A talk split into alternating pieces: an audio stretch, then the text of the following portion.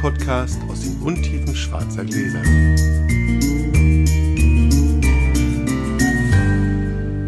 Hallo Sascha. Hallo Felix. Das ist gerade erst eine Minute her. Dass wir, normalerweise sagen wir aber, wie es weitergegangen ist mit dem Wein. Können wir nicht sagen. Wir naschen noch von dem Champagner von eben. das stimmt. Und den Rotwein und Da naschen den wir nachher noch naschen wir nachher von. Schön. Ja. Ich würde sagen, wir würfeln direkt mal los. Puh. Harter Tobak. Bevor, bevor der, die Wirkung des Champagners einsetzt. Eine zwei. Zwei. Hm, Bei dir? Das. Drei. Muss ich schon wieder anfangen und ich bin jetzt ja gar nicht so richtig. Naja, wir machen. Weiter geht's. Noch kann ich es aussprechen. Ehrlicherweise ärgert es mich immer. Ich halte eine wahnsinnig schwere Flasche in den Händen, wo mein Daumen unten drin verschwindet. Dafür ist der Wein da drin sehr gut. Und zwar ein Markus Molitor 2019, also sehr jung. Weliner Klosterberg, drei Stern, Chardonnay. Ein bisschen mehr dazu gibt es nachher. Viel Spaß. Ist jetzt wohl? Sehr zum Wohl.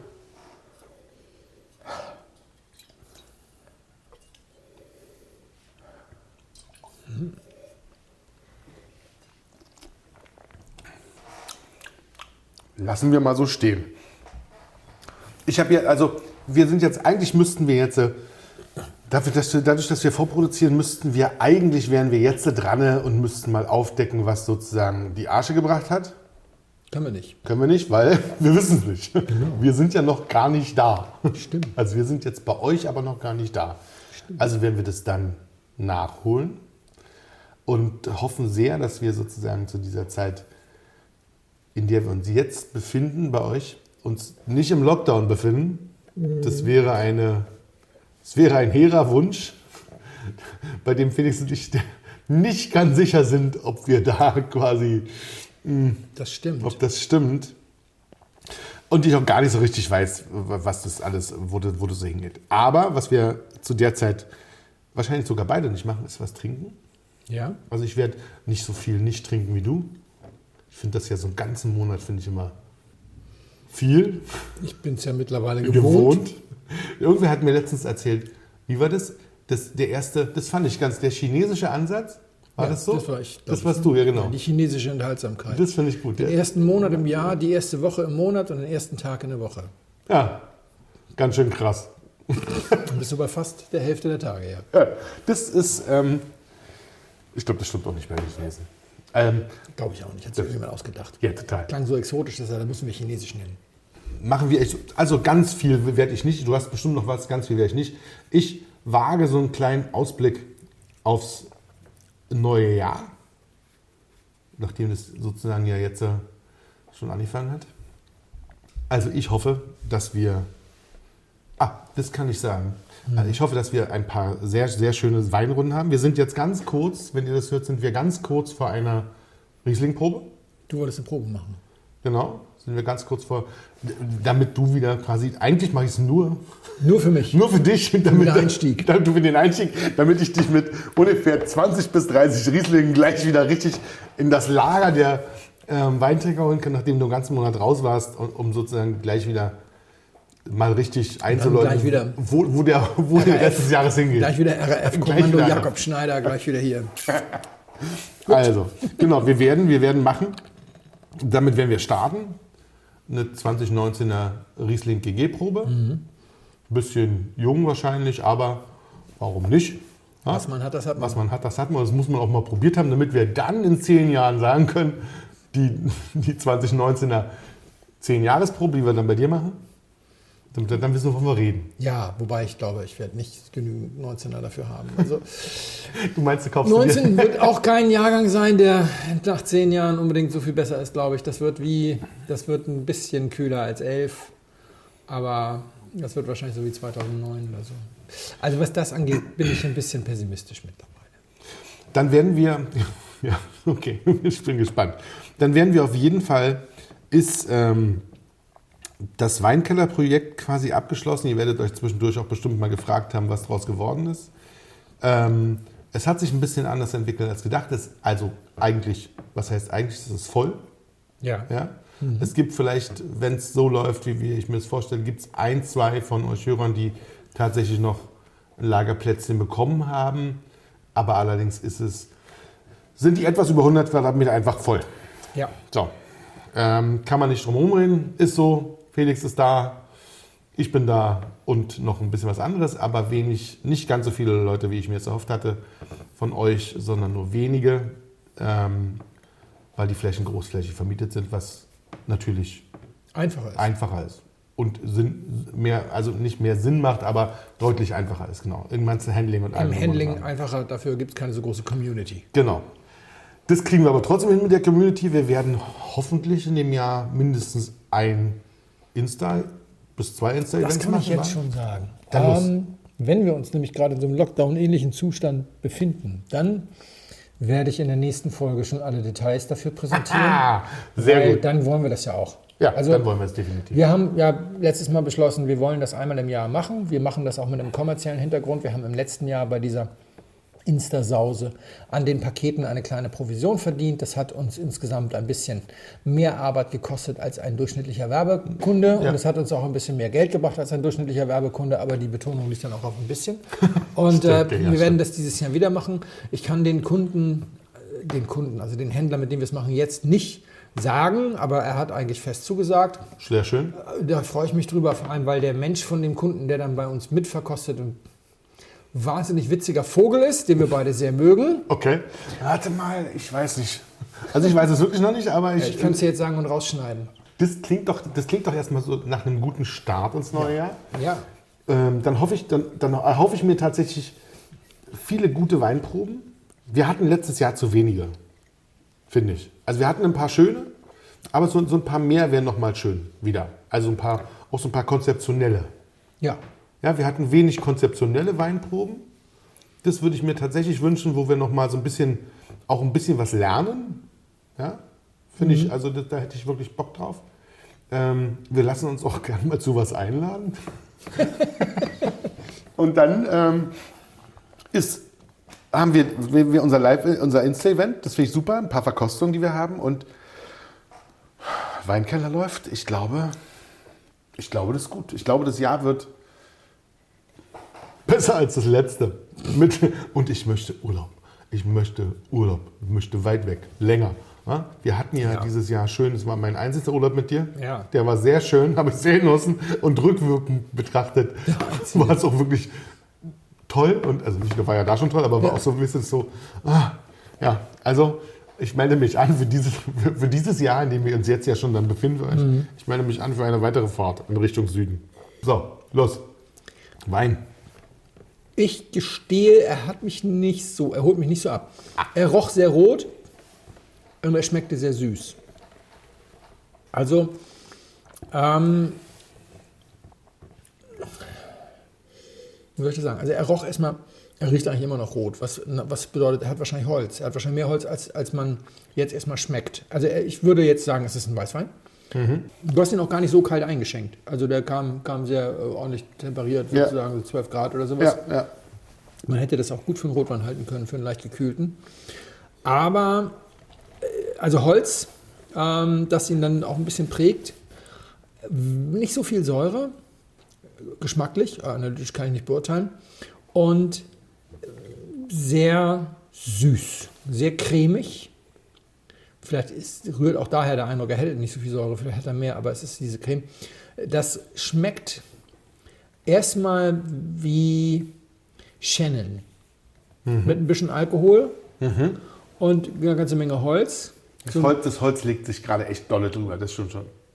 Also da würde man jetzt erstmal an Vouvray denken, vielleicht Saumur, aber, aber das, das ist jetzt nicht ne, dem Boden geschuldet, das ist nur unser Thema, äh, sondern wirklich dieser, dieser, dieser Kombination aus nicht so viel Säure, wobei Shannon ja eigentlich durchaus ein bisschen Säure haben kann, mit einer sehr süßen Frucht, die gar nicht so definierbar ist. Das ist weder Aprikose noch Apfel noch irgendwas. Das ist einfach eine, eine süße Frucht mit viel Holz und äh, ziemlich viel Druck, ziemlich viel Volumen. Also es ist schon so ein kleiner Mops im Mund und da fehlt so ein bisschen was Strukturierendes. Was ich will nicht jetzt ex cathedra hier behaupten, das wird er nie haben. Vielleicht ist er zu jung. Ja, Ähm, vielleicht, ja. Das gibt ja Rebsorten, die werden erstmal sehr ölig im Holz und brauchen dann eine Weile, um sich da wieder frei zu schwimmen. Äh, irgendwie sowas, irgendwas in diesem, in diesem Umfeld haben wir. So, so würde ich den gerade einschätzen. Was es auch für das Alter her wahnsinnig schwer macht. Ähm, Ja, das also Holz, erstmal- das Holz würd- wirklich ja, dolle drauf. Das Erstmal würde ich, ich würde jetzt erstmal denken, dass es eben kein Chardonnay ist, weil er ist cremig, aber nicht ölig. Und er hat, und ich glaube, Chardonnay hätte in diesem, zu diesem Zeitpunkt mehr Säure. So würde das jetzt erstmal, das wäre mein erster Gedanke, wenn es ein Chardonnay ist, dann ist er tatsächlich weit, weit entfernt von, von den guten, die wir sonst so trinken, sagen wir es mal so, ja. Da fehlt dann was. Vielleicht ist, das, vielleicht ist die Jugend oder das Holz, was ich gerade so drauflege. Also es ist ein Chardonnay. Ja, ich habe das nämlich befürchtet, aber da fehlt dann wirklich, so, häufig ist da noch so ein bisschen Reste von Laserschwert unter dem ganzen Ja. Öl und die, die fehlen mir hier. Ist ein deutscher Chardonnay Ja, und es ähm, ist Monitor 3 Sterne. Der einzige, ich glaube, der einzige 3 Sterne Chardonnay, den er überhaupt macht. ich wusste gar nicht, dass er einen macht. Ja, ist, der einzige gibt es auch nur ein Fass. Ja. Ja, manchmal macht er sowas. Das ist dann ganz viel gewollt. Ich meine, was ich an dem Mann so schätze, ist, dass er eben sagt, ich kann alles. Aber es stimmt natürlich nicht. Entschuldigung, lieber Herr Molitor, wenn Sie es hören, müssen Sie durch. Er hatte genug Selbstbewusstsein. Ich das, das, das, das wird kein erste bisschen das stört ihn überhaupt nicht. Da macht er sich, da macht er sich noch einen Knopf mehr am Hemd auf und sagt, ja, kann ich.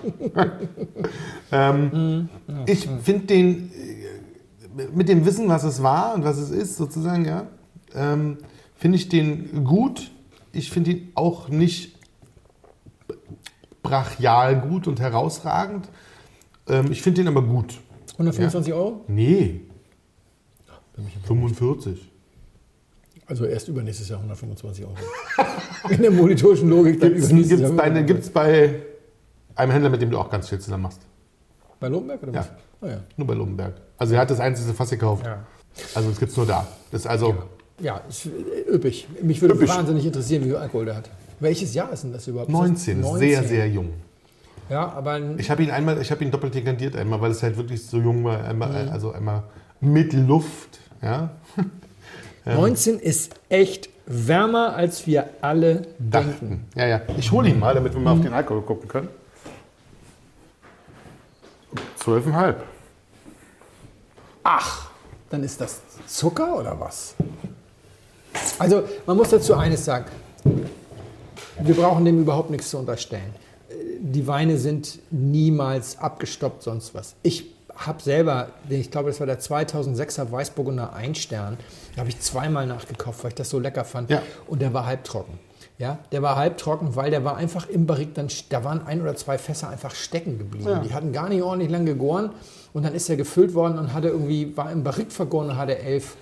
Wenn du, wenn du, habe ich glaube ich hier auch schon tausendmal erzählt, das hat mir Bernhard Fiedler mal erklärt, wenn du Weine im Barrik vergisst und abstoppst, dann ist das das absolute Einfallstor für Essigbakterien. Das Okay. macht man einfach nicht. Also lässt es laufen. lässt das laufen. Nein, du kannst ihn nein, kurz vor knapp kannst ihn ab, aber nicht, nicht im halbtrockenen Bereich. Ja. Und du, du, was du erst recht nicht machst, ist Weine im, im Stahl ausbauen, bei 14 abstoppen und dann ins Holz legen. Das Ja. ist, da kannst du gleich irgendwie ein Gebet hinterher schicken und würfeln und aber mit einem Würfel, auf dem fünf Einsen und eine Sechs drauf sind und hoffen, dass es sechs kommt. Ne? Also insofern gehen wir mal davon aus, das wird schon alles irgendwie so entstanden sein. Aber wenn das 12,5 hat, wo kommt denn dann die Süße her? Was sagt er denn hier? Das sagt ja nicht. Hein- Heiner sagt, Einer sagt nur 97 bis 98 plus, ja, von 12,5. Ja, okay. Wählener Klosterberg, Hm. die Hauslage. ja, spannend. Spannend, ja, vielen Dank. Ja.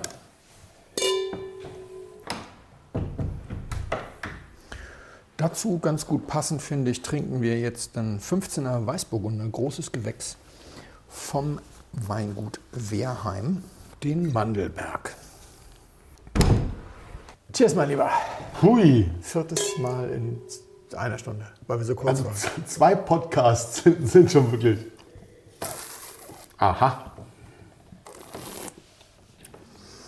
Eiei, deutlich mehr Zug. Ja, ne? Mhm. Wir haben beim letzten Mal über die Frage eines Hörers geredet. Daniel wollte wissen, wie das so ist mit vom Porphyr und so.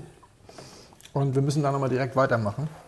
Auch hier eine Geschichte, die ich glaube, so ein in Teilen schon mal erzählt habe, in Teilen nicht. Ganz neu, auf jeden Fall noch nicht erzählt. Es ist, ich habe ein Interview gelesen mit Professor Ulrich Fischer über neue Erkenntnisse zu Mineralität bei Wein Plus. Das ist hinter der Paywall mittlerweile. Am Anfang war es das nicht. Deswegen kann ich das natürlich jetzt hier nicht einfach vollständig vorlesen. Die Headline war Mineralisch schmeckende Weine enthalten wenig Mineralien. Interview mit Professor Ulrich Fischer über neue Erkenntnisse zu Mineralität. Mineralisch schmeckende Weine enthalten wenig Mineralien. Weine mit vielen Mineralien puffern dagegen die Säure besser ab und wirken am Gaumen weicher. Das ist Aussage von ihm. Dieses Interview hat mich in ganz, ganz viele Krisen gestürzt. Zur Erklärung mal kurz, wie er das meint, hat er noch, also ich zitiere ihn jetzt hier noch weiter, wenn ich Weinsäure dem Most zusetze, fällt das Kalium im Most als Weinstein aus. Damit reduziere ich seinen Mineralgehalt. Ich erhalte damit also einen mineralarmen Wein, der aber in der Säure präsenter ist. Kurzum, ich kann Mineralität im Geschmack herbeiführen, indem ich den Wein säure. Das führt zu einer gewissen Astringenz, die entsteht aber nicht durch Phenole, sondern durch, nur durch höhere Weinsäurewerte. Oh, krass. So. Lieber Herr Professor Fischer, sollten Sie das hier hören. Ich weiß ehrlich nicht, ob wir uns schon mal begegnet sind. Ich glaube, er ist kein Geisenheimer, sondern ich glaube, er ist in Neustadt. Ich habe als erstes gedacht, scheiße, ich bin dabei erwischt worden, dass ich seit Jahren Blödsinn rede. Es ist alles nur die Säure und gar nicht die Mineralität. Mit dem Wort Mineralität habe ich sowieso schon mal grundsätzlich ein Problem. Ich glaube oder ich behaupte ganz einfach, das Wort Mineralität gibt es nicht. Es ist einfach eine, es ist eine Ja. falsche Übersetzung, sozusagen Minerality übersetzt ist Mineralität. Das würde im Deutschen aber eigentlich Mineralik heißen, weil es Ja. ist eine Substantivierung von mineralisch. Da habe ich auch mal eine Geschichte im Blog zugeschrieben.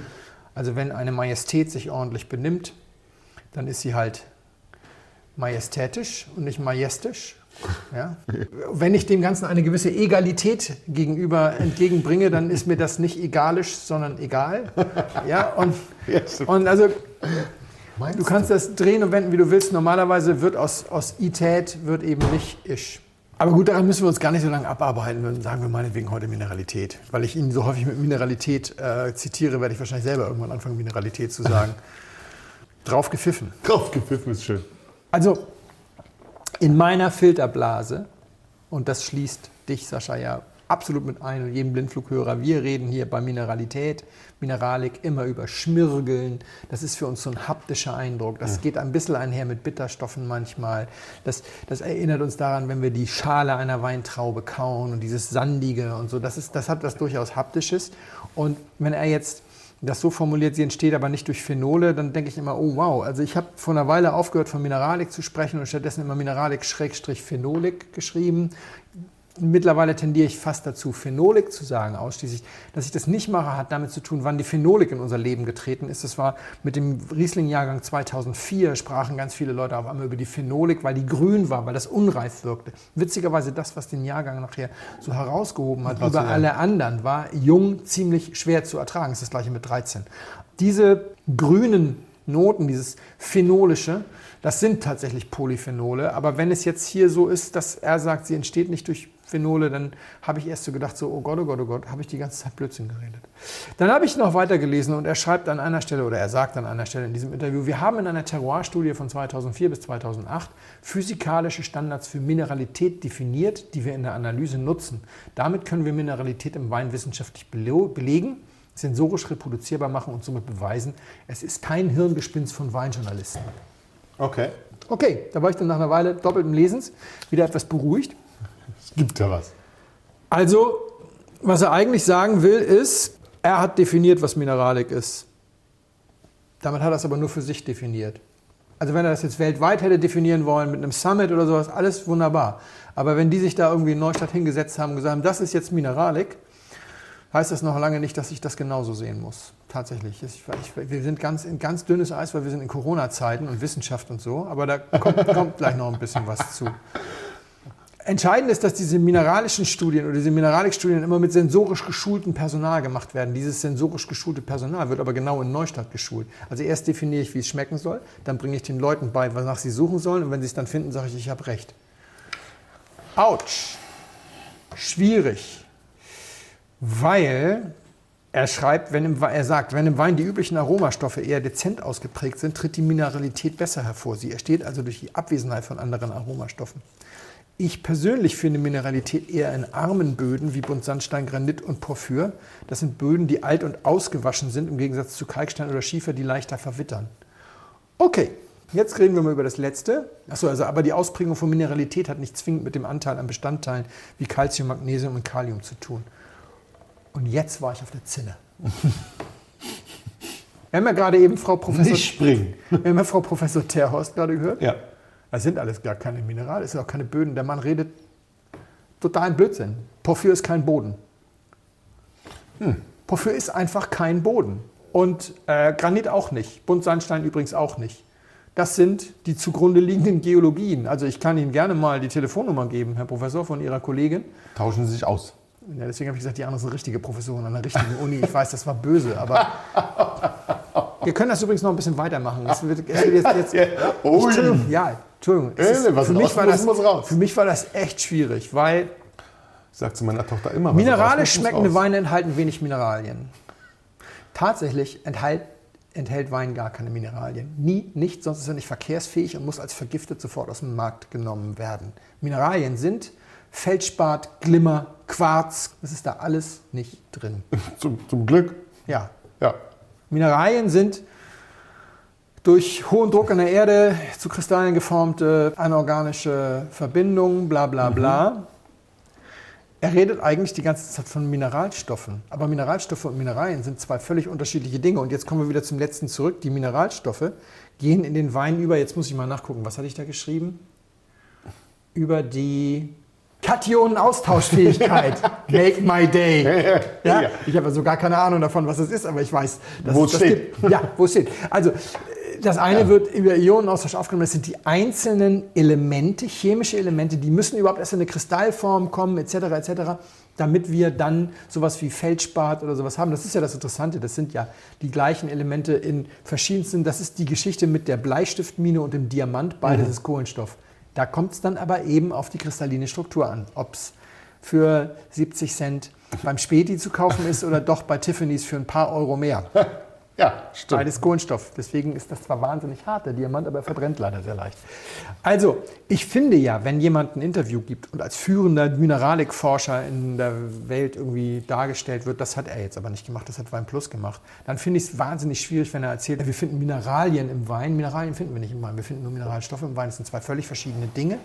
Und wir haben eben schon gesehen, im Boden die Mineralstoffe Mineralstoffe ja, Mineralien, naja gut, wir haben ja gesagt, es können Ja, ja. irgendwelche Kalksteinkrümel irgendwie im Boden sein, aber die werden nicht aufgenommen. Die können eigentlich den pH-Wert auch über die Verwitterung entsprechend dann aufnehmen. Wenn man dieses ganze Interview liest, am ersten Moment habe ich echt gedacht, er ist Gott und ich bin der Trottel. Und Ja. dann habe ich Frau Terhaus gelesen, dann habe ich meine eigenen ganzen Sachen gelesen, dann habe ich ein bisschen bei der World Mineralogic Society mal geguckt, Oh, ob das eigentlich es Quatsch ist. ja, naja, ich bitte dich, es gibt, es gibt 6000 Mineralien auf der Welt und es gibt wahnsinnig okay. viele Leute, die da irgendwie was machen. Das Problem ist aber tatsächlich, was es alles gibt, die echten Wissenschaftler, entschuldigen Sie, Herr Professor Fischer, Sie sind sicherlich auch ein echter Wissenschaftler, aber wenn Sie Mineralität, Mineralien sagen und so weiter, bin ich halt ein bisschen angefasst, sage ich ganz ehrlich. Vielleicht, kommen sie, vor, vielleicht sind, kommen sie vorbei und erklären es uns das. Die echten sind alle in der Exploration. Die verdienen sich alle eine goldene Nase beim Erdöl und Gold suchen. Und das ist total witzig. Ich habe jetzt leider den Namen habe ich mir nicht aufgeschrieben. Es gibt zwei, drei ziemlich führende Heinis, die ganz spannende, weltweit beachtete Abhandlungen geschrieben haben über das Thema Mineralik im Wein. Beide schwer reich, riesigen Weinkeller, Mörderkohle verdient, weil sie irgendwelche Goldadern irgendwo exploriert haben und sich dann mal so mit 45 zur Ruhe gesetzt haben und sich dann nur noch mit ihrem Hobby, dem Wein. Es gibt sogar eine schottische Vereinigung ehemaliger Geologen, die sich nur noch um Weinbergsquatsch kümmern oder Echt? sowas. Ja, mit Tagungen und so. Die sind alle schwer reich, die haben alle irgendwann mal irgendwo in irgendwelchen Wüsten irgendwelche komischen Prospects erarbeitet. Also wer in dem Bereich wirklich richtig gut ist, der geht in diese Forschung. Und ähnlich ist es auch bei den Sachen mit dem, mit dem, ich sag mal, mit den Inhaltsstoffen und so weiter. Ich war mal, mein erster, Wein, mein erster Weinkeller, den ich besucht habe. Echt auf die Fresse. Entschuldigung. Mein, wir haben auch schon viel Wein getrunken. Ja, ist wohl wahr. Mein, mein erster Weinkeller, den ich besucht habe, es war im, im äh, Landhaus Scherrer in Hamburg. Die hatten schon 2005 eine Webcam in ihrem Weinkeller und haben gesagt, wenn Sie sehen wollen, kommen Sie vorbei. Und war ich dann da, da war ich auch wirklich noch am Anfang meiner Weinkeller-Blog, gab es noch nicht, gar nichts. Haben gesagt, ich habe gehört, man kann Ihren Weinkeller besichtigen. Dann waren wir mit diesem wahnsinnig netten Sommelier da unten und der sagte diesen wunderschönen Satz. Wissen Sie, das geht alles im Moment in die falsche Richtung. Wir retten keine Leben, wir heilen nicht Krebs, wir bringen was Leckeres zu essen und zu trinken. Aber viele von uns fangen gerade an, sich so wichtig zu nehmen, als würden wir Ersteres tun. Und ja, das ist seitdem nicht weniger geworden. Nee, das Sagen wir ist es mal so. ein bisschen mehr geworden. Und Tatsache ist aber genau, die Leute, die Krebs heilen oder sowas, die kümmern sich nicht um mineralische Aber Geschmackseindrücke. Krebsheilen ist, Krebsheilen ist fast billiger geworden als gut essen und trinken. Ja gut, das kann sein. Entschuldigung. Aber ich finde es ich find's echt schwierig. Also bei diesem Interview habe ich echt am Anfang erst gedacht, so, oh, und es ist keine Abwehrreaktion meinerseits, dass ich jetzt sage, oh, der hat mich jetzt irgendwie äh, beim Flunkern erwischt und ich weiß ja gar nicht, was das ist mit der Mineralik und er sagt es uns jetzt. Nein, er hat eine andere Definition von Mineralik. Geschmack und da hat er sich, ja, also er lebt da in einer völlig eigenen Welt und was ich ihm eigentlich nur vorwerfe, ist, dass du dann rausgehst und eben einfach den Unterschied zwischen einem Mineralstoff und einem Mineral nicht hinkriegst. Oder er redet auch immer von Mineralien. Der offizielle deutsche Plural ist Minerale. Mineralien gibt es gar nicht. Das ist jetzt kleingeistig. Deswegen nach zwei eineinhalb Flaschen Wein dürfen wir das mal so sagen. Ja, aber Entschuldigung, das ist doch wichtig, wenn du wissenschaftlich arbeitest, dass du deine Begriffe zusammenkriegst. Ja, das stimmt. also ja. es macht dich dann auch weniger angreifbar, falls jemand denkt, ich würde jemanden angreifen. Ich habe überhaupt nichts gegen den. Wir kennen ihn Ähm, ja gar nicht. Eben. Aber es ist für mich so ein bisschen Schmalspurwissenschaft, wie wir sie eben im Wein ganz oft finden. Du, das ist genauso, wenn du Kauers, Professor Kauers äh, Forschung über Biodynamik in, in, in Geisenheim, ja, wenn du das, wenn du das, ich sag mal so, richtigen Wissenschaftlern zeigst, die fallen aus allen Wolken, ja, was, was die da so erforschen. Gottesbeweise. Ja, das gehört, das, da sagen dann Leute, ein Freund von mir ist forschender Physiker, der sagt, das gehört in die, in die theologische Fakultät, dieses Forschungsprojekt. Das gehört aber nicht in eine, an eine landwirtschaftliche Hochschule. Das sind ja auch alles, eigentlich vor Bologna waren das ja auch alles keine Unis, das waren alles Technikerschulen, Fachhochschulen ja, oder so. Also man muss es dann mal Aber es ist schön, dass es Professuren gibt dabei. Ja, und dass es Leute gibt, die dich interviewen und dann auch nicht nachfragen, warum du jetzt eigentlich von Mineralien redest, wenn du Mineralstoffe meinst und wie das denn mit der Kationen-Austauschfähigkeit ist. Das mit dem Einwand bei, bei Plus hat sich jetzt aber auch erledigt. Nein, das ist ja Da werden, wir, da, werden, da werden wir jetzt also durchaus nicht Ach, mehr. das, bisher ist das immer folgenlos geblieben. Und äh, lieber Herr Professor, äh, also ich will Ihnen um Himmels Willen nichts Böses. Ich fand das halt ganz schwierig. Es ist Versteh alles ich. letzten Endes, mal, um mal zum, zurückzukommen zu diesem, zu diesem Punkt mit der Verkostung. Ich weiß ja auch nicht, was Mineralik ist. Also ich war, wie gesagt, jetzt so weit, dass ich gedacht habe, ich sollte nur noch Phenolik schreiben, wenn das nicht so negativ beleumundet wäre. Es ist so viel Selbsttäuschung dabei. Bei dieser ganzen Verkostungsgeschichte ist so viel Selbsttäuschung Also bei dabei. allen anderen, bei uns nicht.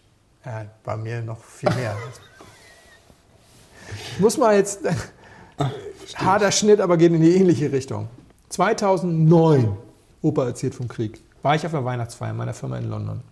Dass du dich Und- daran erinnern kannst, ist schon Ja, das, echt der, du wirst gleich wissen, warum ich mich daran Ach so. erinnere. Zwei Dinge. Das eine ist, wir haben als Aperitif, oder so lange bis es dann alle war, weil wir waren ziemlich viele Leute, großer amerikanischer Konzern, äh, bis zum Abwinken haben die das auch nicht serviert. Wir haben erstmal Champagner getrunken. Champagner gemischt mit Rosenwasser. Hast du schon mal Champagner mit Rosenwasser getrunken? Schmeckt ausgesprochen lecker, aber ey, der Nächste, der sich über die Chinesen mokiert, die angeblich Lafitte mit Cola, mit Cola mischen, ey, Champagner mit Rosenwasser, ist jetzt nicht so viel besser, ist aber extrem lecker, kann ich einfach nur mal so sagen. Ne? Also wenn ihr mal einen Champagner habt, den ihr nicht so mögt, schüttet ein bisschen Rosenwasser rein, wird total lecker. Wird besser. War wahrscheinlich besser als Lafitte mit Cola, aber das kann ich nicht wirklich sagen, weil ich habe es noch nie ausprobiert. also Lafitte mit Cola, Champagner mit Rosenwasser habe ich ausprobiert. Das ist ziemlich lecker. Vielleicht lassen wir es mit dem Lafitte mit Cola. Vielleicht trinken wir erstmal Lafitte. Hattest du schon.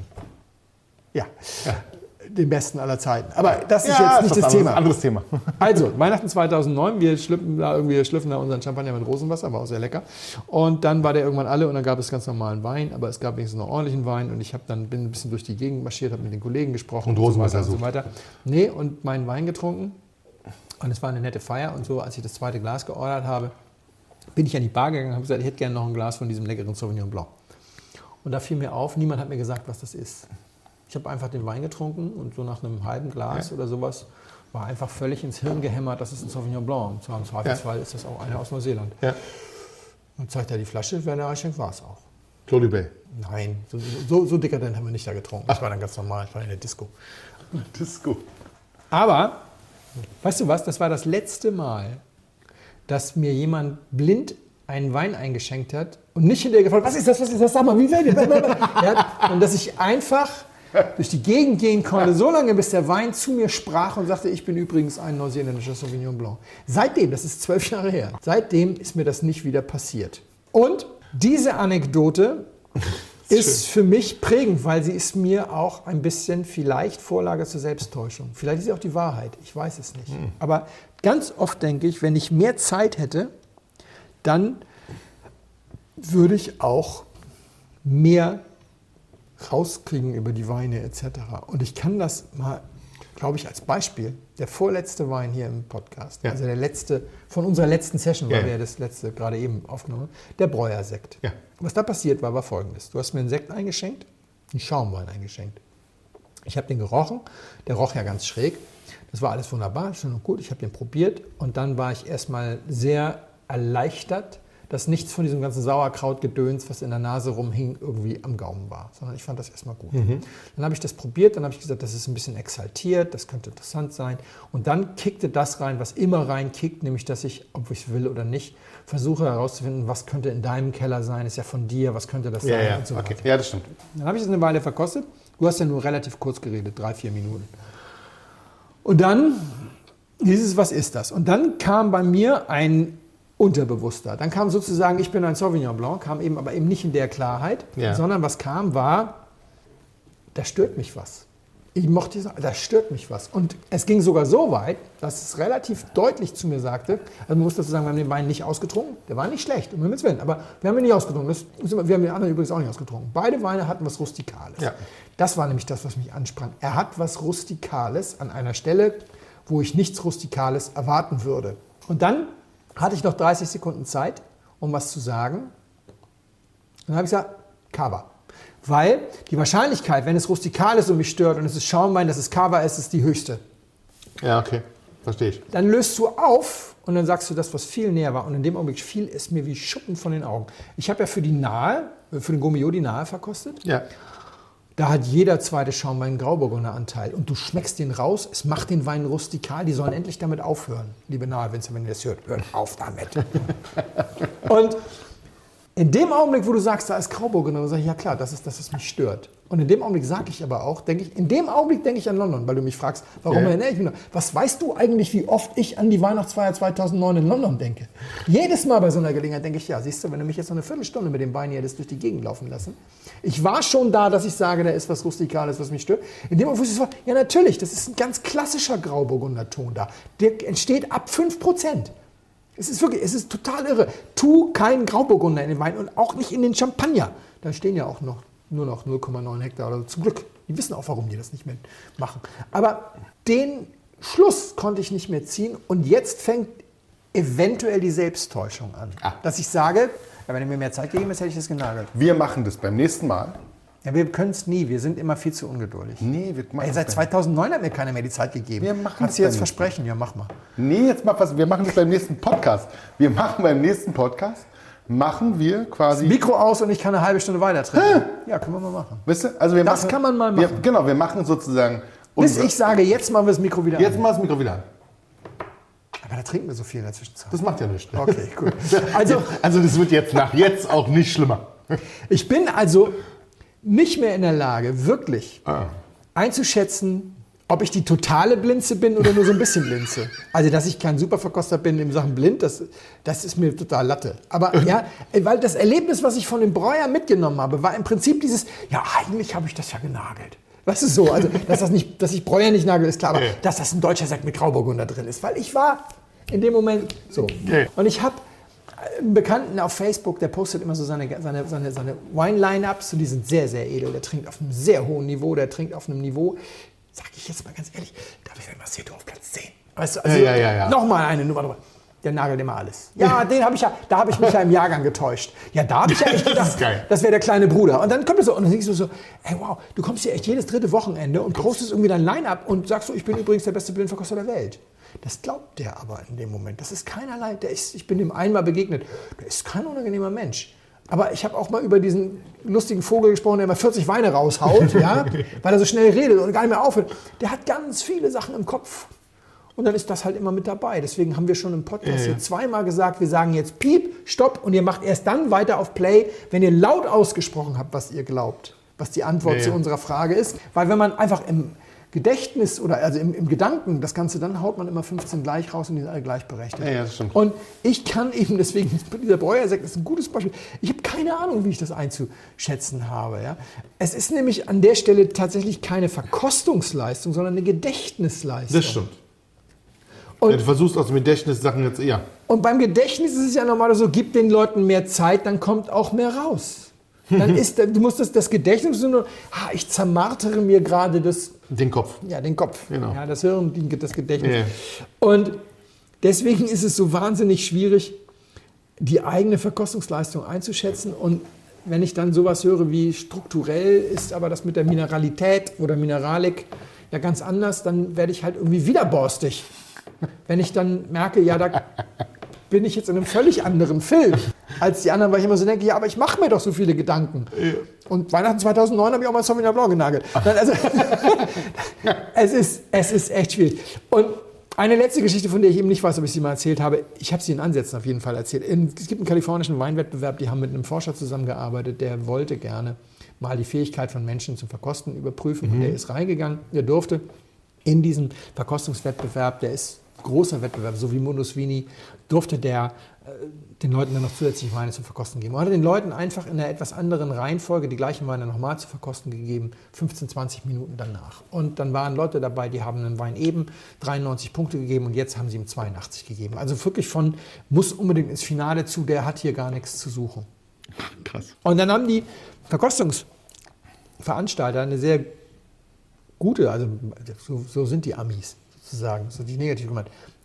Mach einfach einen Win draus und gesagt, ja, wir haben den jetzt als Berater und jeder, der irgendwie durch dieses Raster fällt, der fliegt dann raus. Der, der wird einfach als Juror ausgezählt und dann machen die anderen weiter. Super geil. Idee. Ja. Das machen seitdem in Europa auch ein, zwei Wettbewerbe, dass sie sagen, ja, wir machen dann noch so kurze Kontrollgruppen und wenn dann jemand da völlig daneben liegt, dann macht er nicht weiter. Was sie nicht wussten, ist, dass der Typ das sehr ernst nimmt, weil er wirklich einen wissenschaftlichen Auftrag darin gesehen hat. Der hat nämlich die Namen der Leute abgespeichert.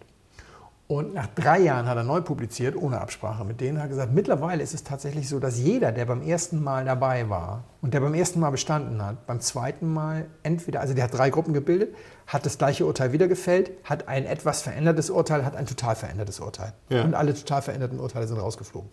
Und dann dachte er, jeder, der beim ersten Mal in der hat das gleiche Urteil wieder gefällt, Gruppe, war mittlerweile entweder beim zweiten oder beim dritten Mal in der Gruppe derer, die ein total anderes Urteil gefällt haben. Das heißt, es gibt diese verkosterische Fähigkeit nicht. Hier ist kein einziger Juror dabei, der in allen drei Jahren immer wunderbar. Jeder dieser Juroren ist in einem der Jahre schon disqualifiziert worden, was eigentlich den Schluss nahelegt, Können es alle nicht. können es alle nicht. Es gibt gar kein Verkosten. Man kann das gar nicht. Ja. Jetzt kommt wieder die Kaffee-Weltmeisterschaft. Ja. Die kriegen ja schon irgendwie mehr hin. Und deswegen sollte man auch da dann wieder, wie ich mit meinem Sauvignon Blanc, ich komme ich komm nicht los von meinem Sauvignon Blanc 2009. das, Wir wissen ja nicht, was die wie verkostet haben. Also, dass ich, wenn du mir jetzt Dolcetto zu verkosten gibst, eventuell eine Blinze bin, ja klar, ich meine, den letzten Dolcetto habe ich ah, heute Mittag getrunken. War der andere Wein, den ich dabei habe. Für, die Fall, für den Fall, dass mir der Weiß jetzt hier nicht so gut gefallen hätte. Ja. Aber irgendwelche normalen Weine, die wir Ja. ganz selten trinken. Und der liebe Andreas Köpfert, unser Frankenwein-Marketing-Mensch, der geht nach Best of Gold, dann kommt er immer nach Berlin und macht dann hier mit bei der Jury für Mundus Vini. Ja. Und da ist es ja wirklich so. Da verkostest du dann morgens mal irgendwie ostasiatische Süßweine und mittags dann mal das. Und dass du bei so einer Veranstaltung natürlich irgendwie ständig Leute rauswinken kannst, weil sie da nicht mitkommen, das halte ich für relativ normal. Ja. Aber solange wir nicht wissen, was in diesen kalifornischen Weinwettbewerben genau stimmt von schon, ja, wem ja. verkostet wird, müssen wir uns jetzt auch nicht völlig selbst kasteien, weil am Ende Kaffee-Weltmeisterschaft. Für diejenigen, die jetzt nicht wissen, worum es dabei geht, tut uns leid, Insider-Joke. Haben wir beim letzten Mal schon gerissen, müsst ihr halt alte Folgen hören. Genau, finde ich geil. So, also ohne Sinn und Ziel einfach mal dem Alkohol geschuldet ein bisschen was äh, gebrainstormt und Herr Professor, seien Sie mir nicht böse. Ich hatte zwischendurch ähm, nochmal Shampoos nachgefüllt von der Folge davor, weil Felix ähm, redete lange und ich wollte ihn nicht unterbrechen und habe quasi den sehr guten Wein von davor Ja. nochmal mit Shampoos nachgefüllt. Ähm, ich mochte das, ich würde es für eine Burgunder-Rebsorte halten. Ähm, es hat, hatte natürlich, also es hatte nicht so viel Holz wie, wie, wie der Chardonnay davor, nicht mal, Ansatz, nicht mal ansatzweise. Ja. Ja? Also deutlich deutlich mehr Zug in diesem Fall. Ähm, Ich würde sagen, das Jahr ist ziemlich genauso warm wie 19. Dafür finde ich dann den Zug dann ist es ein bisschen älter. Also ein bisschen älter als 19. und Dann Ja. das ist genauso warm. Was haben wir? Also was auch noch warm war, war 15. Für, auch- Ja, da kannst du schon aufhören. ja, 15. 15. Haut hin. 15. Zug, Zug ist aber super. ja, der Zug ist super und er ist mineralisch, weil auch ein bisschen bitter. Da ist ein kleines Bitterl dabei. Ja, ja, das ich stimmt. finde sehr, sehr angenehm. Ich hole, ich hole den mal. Ja, hol noch mal. Und also, aber ich wüsste jetzt nicht, also wir haben so viel über Grauburgunder zwischendurch geredet. Nee. Ähm, keine Ahnung. Also es könnte auch ein, Jetzt ist die Flasche da. Ja, es auf ist immer noch, also wenn wir Schlägerflasche. Schlägerflasche, das heißt, das ist deutsch. Es hat, Hat auch einen Adler und so eine Banderole. Es könnte also immer noch ein Chardonnay GG sein. Sollte also ein GG sein. Ja, genau. Könnte auch noch immer ein Chardonnay sein. Nee, keiner füllt das Chardonnay GG in die, in die Schlägelflasche. Das macht keiner. Nicht, dass ich wüsste. Chardonnay GG füllen sie alle in die Burgunderflasche. Weil es viel mehr Sinn macht. Ja. Ja. Also dann ist es, dann ist es ein Weißburgunder. Ja. Genau, es ist Mandelberg 15er GG von Dr. Wehrheim. Okay, aber der ist ja auch wirklich immer durchaus ziemlich gut. Ja, ähm, das ist immer Wundertüte. Entschuldigung. Also lieber Ehrlich? Franz, lieber Franz Wehrheim, das ist jetzt natürlich, glaube ich, so ziemlich so der erste Jahrgang oder so, den er Junior gemacht hat. Der Vater, der wahnsinnig sind, die sind alle wahnsinnig sympathisch. Da lag Genie und Wahnsinn immer sehr nah beieinander. Ich glaube, der letzte, der mich so gar nicht abgeholt war, war sogar schon der 14er oder sowas. Also bei Wehrheim ist, das ist immer gar kein Holz. Das ist die Besonderheit des, des Weißburgunder GGs in der Pfalz, dass die alle, das sind diese fünf Freunde, Wehrheim, Münzberg, Rebholz, Becker und wer fehlt? Einer fehlt. Die früh angefangen haben, die Sachen komplett aus dem Holz rauszunehmen. Das ist viel Feinhefelager. Vollhefe und Feinhefe, 14,5. Das äh, finde ich lustig. Ne? Der 12,5 Monitor hat nach mehr geschmeckt. Ja, krass. Kein Holz, sondern einfach nur Stahltank, Hefe, langes Lager, aber auch nicht zu lang und dann zack. Also das entsteht tatsächlich weitgehend im Weinberg. Da ist dann nicht mehr viel mit, mit Aufmotzen im, im Keller. Spannend. Sehr spannend.